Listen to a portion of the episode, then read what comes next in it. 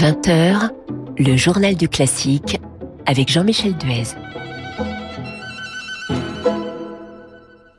Soyez les bienvenus dans le journal du classique dont l'invité sera dans un instant Frédéric Lodéon pour ce coffret de 21 CD qui lui est consacré pour rappeler qu'avant d'être l'animateur de radio et de télé que l'on connaît, il a été un grand violoncelliste.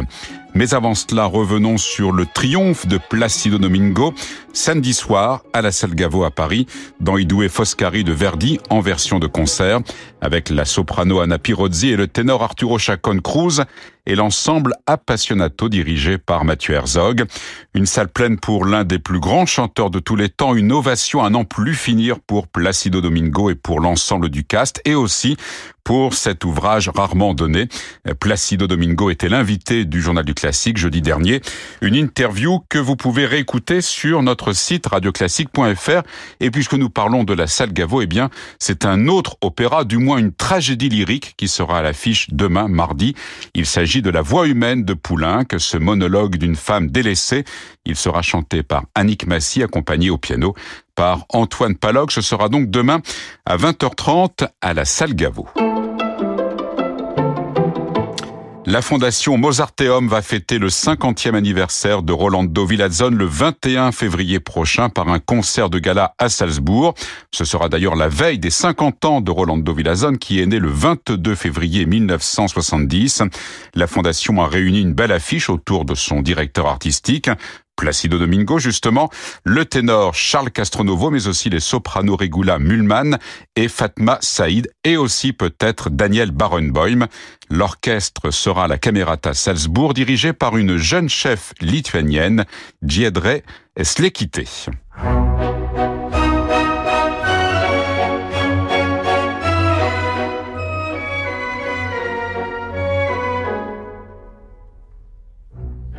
La mobile, qual piuma al vento, muta d'accento e di pensiero, sempre un'amabile, leggiadro viso, in pianto in riso, e menzognero. La donna è mobile, qual piuma al vento, muta d'accento pensier e di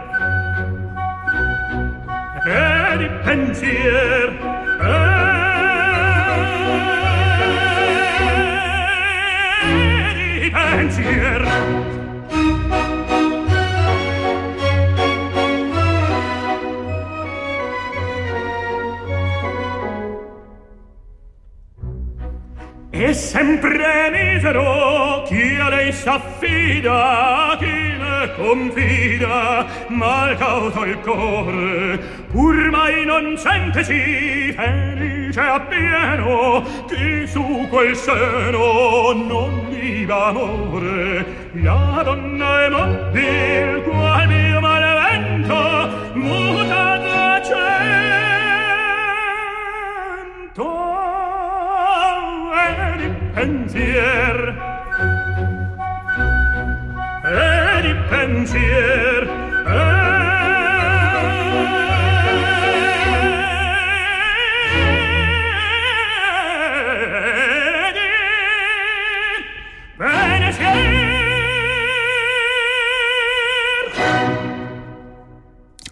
Rolando Villazone, la Donna Immobilée dans l'air du Duc de Mantoue, dans Rigoletto de Verdi avec l'orchestre du théâtre de Turin dirigé par Gianandrea Nozeda.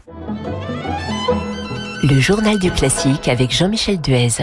Invité du journal du classique, Frédéric Lodéon, bonsoir. Bonsoir Jean-Michel, bonsoir à tous. Et nous sommes ravis de vous accueillir ici à Radio Classique pour fêter votre anniversaire, 70e anniversaire. C'était il y a, il y a quelques jours. Hélas, Et oui. déjà 70, ouais, ça passe vite. Mais vous ne les faites pas. Oh, Je vous bon, rassure, si, trop si, gentil, si. trop gentil. Anniversaire en tout cas que la maison de disques Erato a fêté également en publiant ce coffret de 21 CD qui rassemble vos enregistrements chez Erato et Yemaï sous le titre Frédéric Lodéon, le flamboyant.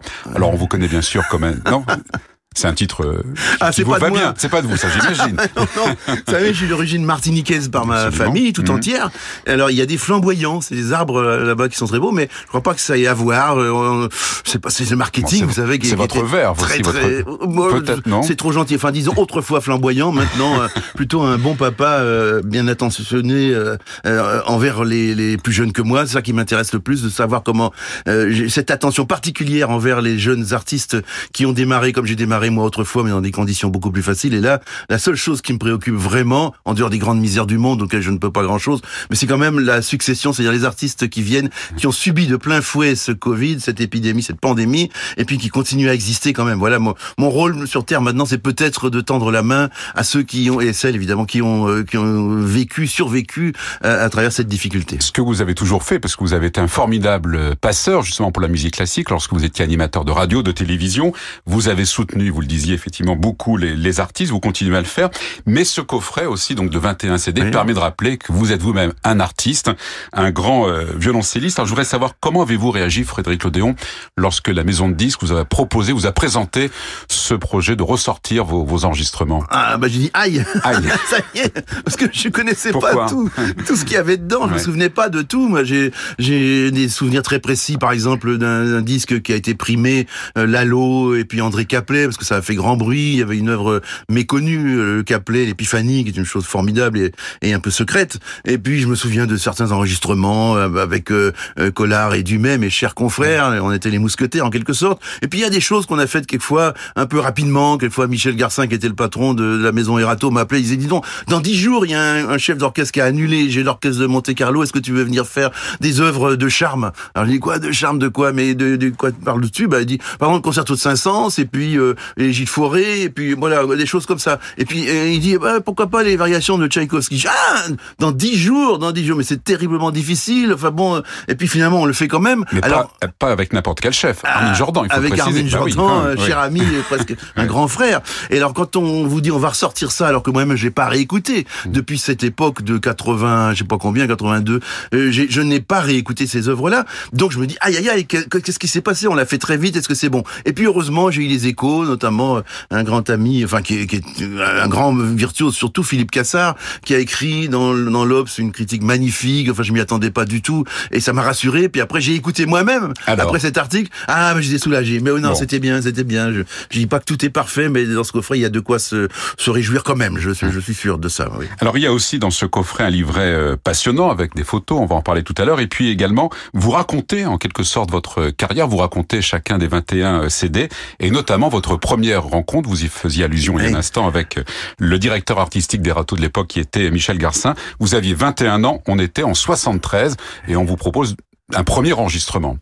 J'étais chez Jean Hubot, mon professeur de musique de chambre, et euh, j'avais passé déjà tous mes prix. J'étais au- troisième cycle, j'avais terminé le troisième cycle de musique de chambre chez che- euh, le cher Jean Hubot. Il me dit ah écoutez, euh, on va descendre, on va aller voir descendre, c'est-à-dire de la rue de Madrid du conservatoire. Près de Euh, Radio Classique, puisque Euh, le, tout le à fait à côté, à oui, côté, oui, voilà. bien sûr. Et on descend la rue de Rome et on va aller rue de la Chaussée d'Antin où se trouvait Erato. Et je pense que vous êtes prêts pour commencer à faire des disques. On va aller voir mon ami, euh, mon ami Garcin. Alors on arrive dans, dans un sous-sol, je me souviens. Monsieur Garcin était un peu intimidant. Il avait des grosses lunettes comme ça, puis il était dans l'ombre. euh, Et puis on parle un tout petit peu. Il me dit alors jeune homme, vous allez faire carrière? Et je dis moi du haut de mes 21 ans, je dis moi évidemment. L'air de dire qu'est-ce qu'il croit celui-là? Et du coup ça, les a fait rigoler tous les deux, aussi bien mon maître euh, très très timide, pourtant Jean Hubot et, et Garcin qui étaient plutôt sévères. Ils ont ri parce qu'ils se sont dit au moins celui-là, il sait ce qu'il veut. Alors aujourd'hui, je trouve ça un peu prétentieux, un peu jeune jeune imbécile d'avoir dit ça comme ça, mais finalement, ils m'ont fait confiance et quelques temps après, on a fait euh, le premier disque et on a fait euh, le- l'enregistrement avec Daria Ovora de, Strauss qui et de était votre compagne. Euh, oui, oui, qui était ma compagne oui, et, et la mère de mon fils. Alors mon fils, maintenant, vous savez, le, le temps est passé. Maintenant, il a 46 ans, il vit à l'île Maurice. Enfin, Daria est décédée, Daria Ovora, magnifique pianiste. Enfin voilà, c'est des souvenirs très anciens qui sont revenus un peu contre mon gré, mais que j'accepte avec plaisir. Et vous enregistrez à ce moment-là donc les sonates pour euh, violoncelle de Richard Strauss et de Prokofiev. Et on va écouter justement la sonate pour violoncelle et piano de Richard Strauss.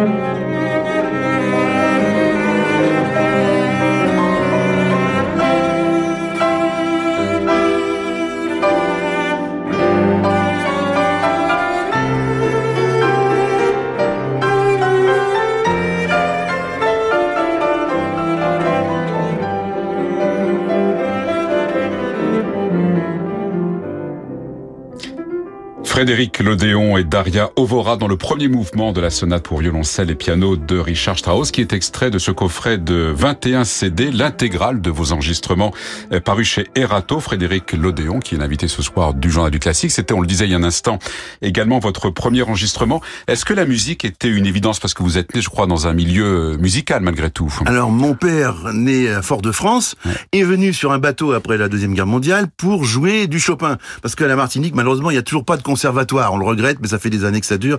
Et un jour, il y aura peut-être euh, une initiative, on ne sait pas. Je crois pas trop. Mais Certains bon. se battent pour ça, en Euh, tout cas. plein, mais, plein. Mais mon Mm, père s'est battu. Il, y a, il y a 40 ans, il était à la Martinique en délégation avec Christiane Dapire, la grande soprano, elle-même martiniquaise, pour voir les responsables, pour discuter de tout ça. Puis rien ne s'est passé. Bon, bref, il a pris son bateau en 46, je crois. Et puis il est arrivé euh, en métropole à Paris. Il a pris euh, quelques cours avec Madame Descaves au piano. Il voulait entrer au conservatoire comme pianiste. Il n'y avait pas de place. Alors il est rentré en classe de, de direction d'orchestre chez Louis Fourestier. Et là, il a fait, euh, bon, il a eu un- une belle récompense. Il a eu un prix. Et, puis après, il a fallu élever ses enfants parce que ma maman euh, venant de la Martinique aussi était très très très charmante. Et puis voilà, on connaissait pas encore certains moyens, euh, peut-être utiles aujourd'hui. En tout cas, on a été nombreux très rapidement. Et les moyens de, protection contre la venue des enfants indisciplinés que nous étions et très bruyants. Mais voilà, il nous a élevés dans la musique et il jouait du piano tous les soirs. Mon père rentrait de, euh, de ses cours euh, dans les classes de la ville de Paris et euh, il jouait du piano, il jouait du Chopin justement, ce qu'il avait amené à Paris. Et nous, on a été bercés par ça. Ma mère, pas du tout. Elle était un peu réfractaire à la musique. Elle, c'était plutôt les lettres, c'était plutôt la littérature. Son père était instituteur. Elle venait d'une famille de professeurs. Enfin bon, elle a, elle a préféré toujours les lettres. Mais moi, je suis un peu le produit des deux parce que j'ai toujours aimé l'écriture ou parler. Et, et puis la musique est arrivée en plus. Mais au, au début, je voulais être écrivain. C'était ça mon, ma petite idée quand j'étais euh, à l'école. J'avais une petite imprimerie, vous savez, je tournais une manivelle et j'imprimais. Ça sentait bon l'encre d'ailleurs. Et c'était ça mon idée. C'était le verbe, avant tout le verbe. Et puis la musique est arrivée quand euh, on a déménagé à Saint-Omer dans le Pas-de-Calais. Il y avait un professeur qui était là, euh, un peu isolé parce que son père était mort pendant la guerre. Il était soutien de famille avec sa vieille maman. Et il donnait des cours à Calais et à Saint-Omer. Ça s'appelait Albert Tétard. Et nous on rigolait, on disait ah Tétard, voilà. D'autant plus que bah, j'aime la pêche. Alors il y avait plein, plein de poissons, plein de grenouilles, plein de tétards à Saint-Omer. Mais il était extrêmement sévère et surtout extrêmement talentueux. Et c'est lui, pour faire court, qui m'a dit très rapidement il faut absolument que tu ailles au conservatoire de Paris parce que tu as vraiment des moyens pour jouer du violoncelle. Et ma mère ne voulait pas évidemment. Moi, je trouvais ça moyennement agréable parce que ça faisait mal aux doigts au début. Nanana. Bref, il m'a poussé, il m'a mis ça dans la tête. Et puis un jour, bah, je suis arrivé quand même à passer une audition devant le grand maître André Navarra, qui habitait rue de Moscou, tout près de Radio Classique d'ailleurs aussi. C'est toujours le même quartier de la musique Eh oui, ici. hein. absolument. Et puis il a dit avec sa grosse voix, il a dit devant ma mère, euh, il faut absolument qu'il entre au conservatoire. Il fumait trop, Navarre. Alors il avait une voix comme ça, et mais il avait une autorité incroyable. C'était un virtuose international. Et de, de ce moment-là, ma mère n'a plus trop discuté. Elle a même dit par la suite, c'était grâce à elle que j'avais joué du violoncelle. Alors qu'en fait, elle avait beaucoup lutté pour que je devienne un prof de lettres, mais j'ai j'ai désobéi de toutes mes forces et ça a marché comme ça. Alors en, en écoutant euh, ces, ces, ces 21 CD, on se dit finalement les enregistrements se sont succédés. Il y en a beaucoup et à un rythme quand même assez, assez soutenu. Ah oui, oui, mais ça, c'est la maison Erato qui, Ouais. qui, nous, lâchait pas. Et au fond, euh, les disques étaient beaucoup plus fréquents à l'époque. Maintenant, euh, bah, maintenant, on sait plus avec les, les fichiers, avec le, le- le streaming, tout ça. On sait- euh, ça paraît beaucoup plus difficile de faire des disques pour les jeunes artistes. Maintenant, je les vois qui, qui cherchent des fonds sur Internet, crowdfunding par exemple, des artistes de très haut niveau, hein, mais qui essayent de trouver les, Absolument. Les, les moyens. Alors que du, du temps des râteaux, on faisait ce qu'on voulait. Si moi je disais à Michel Garcin, écoutez, j'ai envie de faire ça, ou écoute, après on s'est vite tutoyé, puis on allait au restaurant ensemble, on adorait les, les bons bistrots. euh, on- je me souviens d'un enregistrement, c'était à la cité universitaire en 76, et à midi, entre deux prises, on est allé manger, puis on a bu du Beaujolais, le Beaujolais nouveau. Je n'ai jamais oublié ce Beaujolais nouveau qui était vraiment encore un peu perlant, qui qui avait une robe rubis. Ça, ça a enjolivé notre enregistrement des trios de Schumann avec Jean Hubot et, et Jean Mouillère. Voilà, on a des souvenirs presque familiaux. Alors c'est ça qui est intéressant aussi quand on vous lit dans, dans ce livret, ce qui est quelque chose qui, qui transparaît, c'est un point important, c'est l'amitié avec euh, vos collègues, avec les autres instrumentistes ou les chefs avec lesquels vous avez euh, enregistré. C'est important ça Ah oui, oui, bah c'est Ouais. très important parce que vous vous sentez quand même mieux pour jouer. Si vous sentez que la personne à côté de vous, le chef par exemple, bah, vous est favorable, Mm. euh, si vous vous trompez, bah, vous dites pardon, puis on recommence à la répétition, j'entends évidemment. Et puis euh, vous, vous, vous êtes plus libre évidemment. S'il y, a- s'il y a une une, une tension. Moi, j'ai connu des, par exemple, un chef euh, c'est en Afrique du Sud, un, un gars dont le, le frère était violoncelliste et il, il n'aimait que son frère comme comme violoncelle. Alors donc, euh, quand je lui disais que moi j'étais élève de Rostropovitch, il, ah, il se mettait à trépigner. Il disait c'est un charlatan, enfin des choses invraisemblables. Comment voulez-vous que je joue bien après quand on vous a dit que votre maître était un charlatan et que finalement euh, le- ce chef d'orchestre ne reconnaissait que son propre frère comme violoncelle? Enfin bon, moi j'ai toujours aimé avoir des relations euh, très amicales, voire presque familiales.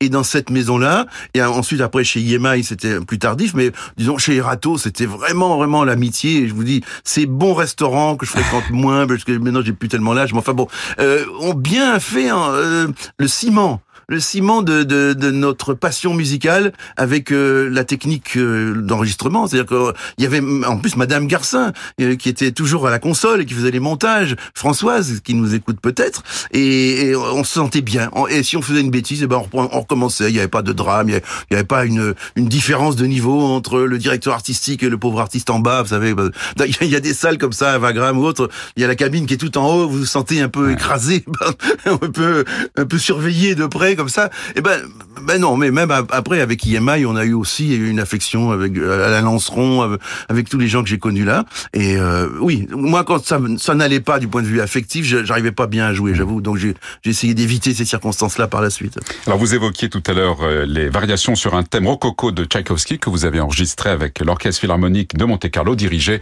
par Armin Jordan. On va écouter la troisième variation. Les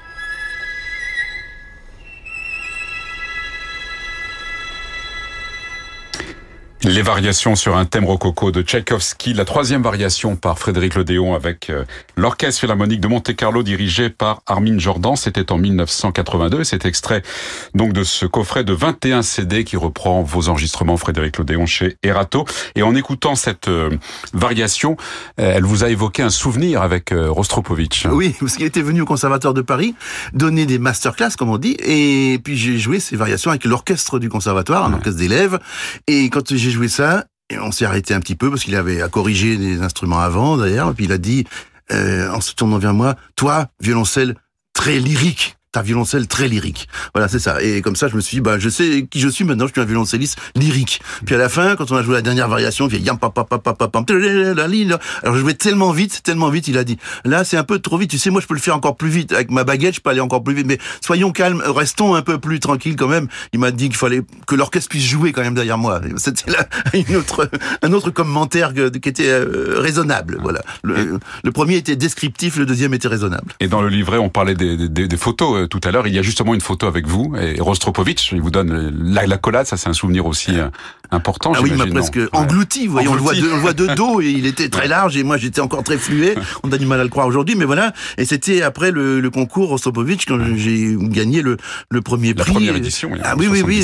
C'était, c'était à La Rochelle, ça se passait parce que Claude Samuel, qui était le responsable de pas mal de choses à l'époque, euh, n'avait pas trouvé de salle à Paris. Il n'y avait pas de salle libre. Alors, il avait dit mais j'ai un festival de musique contemporaine euh, à La Rochelle. Pourquoi tu viens pas? Il y a euh, des locaux, il y a le théâtre, il y a un gymnase, il y a ceci, il y a cela. Et c'est à la suite de ça, après la proclamation des résultats, il y avait aussi Louis Clarette, faut pas oublier qu'il était ex avec moi-même d'ailleurs. Et à la suite de ça, il y a eu cette grande accolade et je l'avoue quelques beuveries parce que tout le monde sait On y que, revient. que Rostropovitch, que les Russes en général. Moi-même, j'étais un peu timide sur le sujet à l'époque, mais je me suis rattrapé. Alors Frédéric Lodéon, vous disiez tout à l'heure que, que lorsque vous étiez petit, vous aimiez parler. Mais est-ce que vous imaginiez à l'époque faire une carrière de, de radio et de télévision? Ah mais pas du tout, pas du tout. C'est un accident. Au fond, c'est Jacques Chancel parce que je suis arrivé au Grand Échiquier un jour pour remplacer un violoncelliste fameux qui s'appelait Maurice Gendron, qui jouait avec Yehudi Menuhin et Epsiba, sa sœur. Et Maurice Gendron est tombé malade un peu avant et c'est Bruno Mont-Saint-Jean, grand cinéaste amoureux de la musique, qui a conseillé Menuhin. Il était très proche de Menuhin, qui a dit mais je connais un jeune violoncelliste. Il m'avait entendu un peu à Paris. Il a dit ah voilà il faut le prendre celui-là et je suis arrivé et un peu intimidé avec un costume neuf qui me coinçait un peu aux entournures.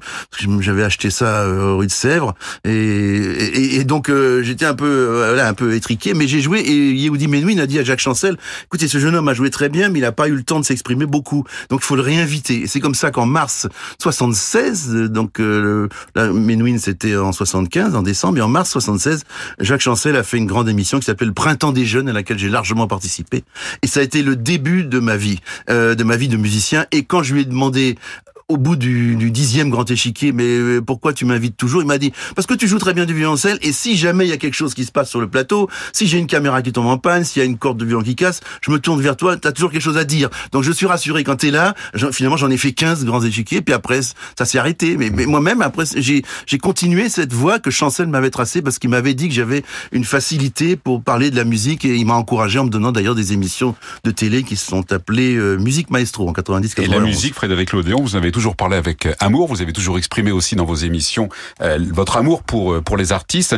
Et on se souvient également qu'en parlant des œuvres, vous présentiez souvent, vous racontiez des, des anecdotes. Est-ce que c'était important pour vous des anecdotes sur l'œuvre, sur le, les circonstances de la de la composition? Est-ce que c'était important pour vous ces anecdotes dans la compréhension de d'une œuvre? Mais bien sûr, ceux qui disent que la musique est un art euh, entre guillemets pur, c'est-à-dire euh, comme les mathématiques ou autres, ben, il y a des mathématiques dans la musique, il y en a même Eh oui. beaucoup là dans la structure, c'est évident. Mais enfin, ça parle surtout de l'humain. Ça parle euh, quand même de, de Tchaïkovski. Euh, Tchaïkovski, quand il a écrit son concerto pour violon, il était très malheureux. Il avait un mariage raté. Euh, on sait que Jean-Sébastien Bach, quand il a écrit une célèbre toccata, il avait perdu sa femme, euh, qui était décédée pendant un voyage. Euh, il y a eu des amours, il y a eu des passions, il y a eu des maladies. C'est de l'humain. Si c'est pas de l'humain, c'est pas intéressant. Si c'est simplement euh, une, une sorte de mécanique sonore, euh, bientôt l'intelligence artificielle va le faire beaucoup mieux que nous.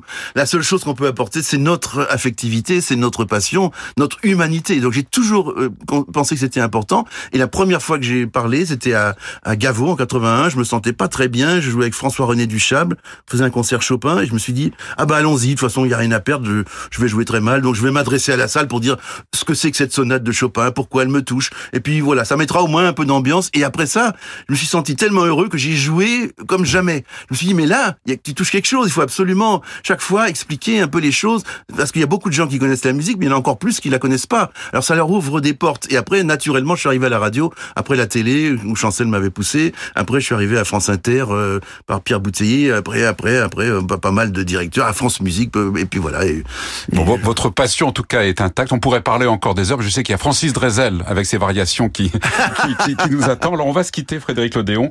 Vous évoquiez tout à l'heure Augustin Dumay et Jean-Philippe Collard. On va vous écouter tous les trois dans le trio pour piano numéro 1 de Schubert. Merci beaucoup d'être venu ce soir merci, ici à Radio merci Classique. de tout cœur.